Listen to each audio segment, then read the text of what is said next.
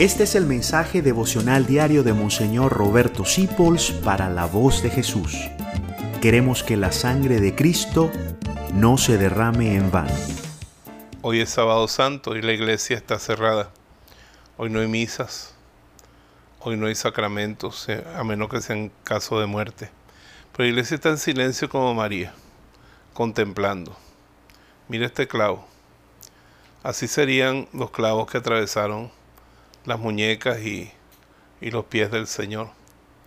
Y María hoy contemplaba esto, en silencio, manteniendo la fe.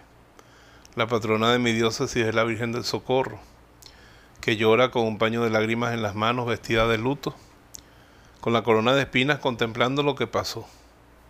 Esta noche cantaremos con alegría, esta noche se acaba la tristeza y se llenan de luz las fiestas, pero aprovechemos este día para estar con ella. Reza pausadamente tu rosario, los misterios de dolor hoy con ella.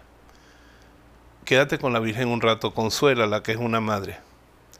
Pero como hacemos en la voz de Jesús, no pienses solamente en el dolor que ya pasó. La espada que atravesó el corazón de María, la sigue atravesando hoy. Los niños de Fátima decían que la mirada de la Virgen era una mirada triste.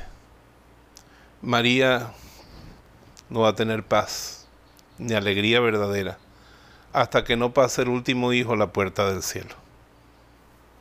Y María llora hoy porque como le mostró a los pastores de Fátima, miren el infierno donde van tantas almas, porque no hay nadie que rece ni se sacrifique por ellas.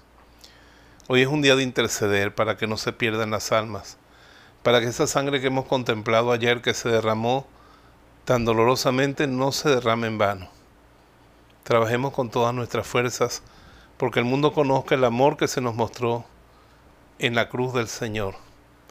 Y sintamos esta noche la efusión del gozo y la alegría de que Cristo resucitado y vive para siempre. Amén. Gracias por dejarnos acompañarte.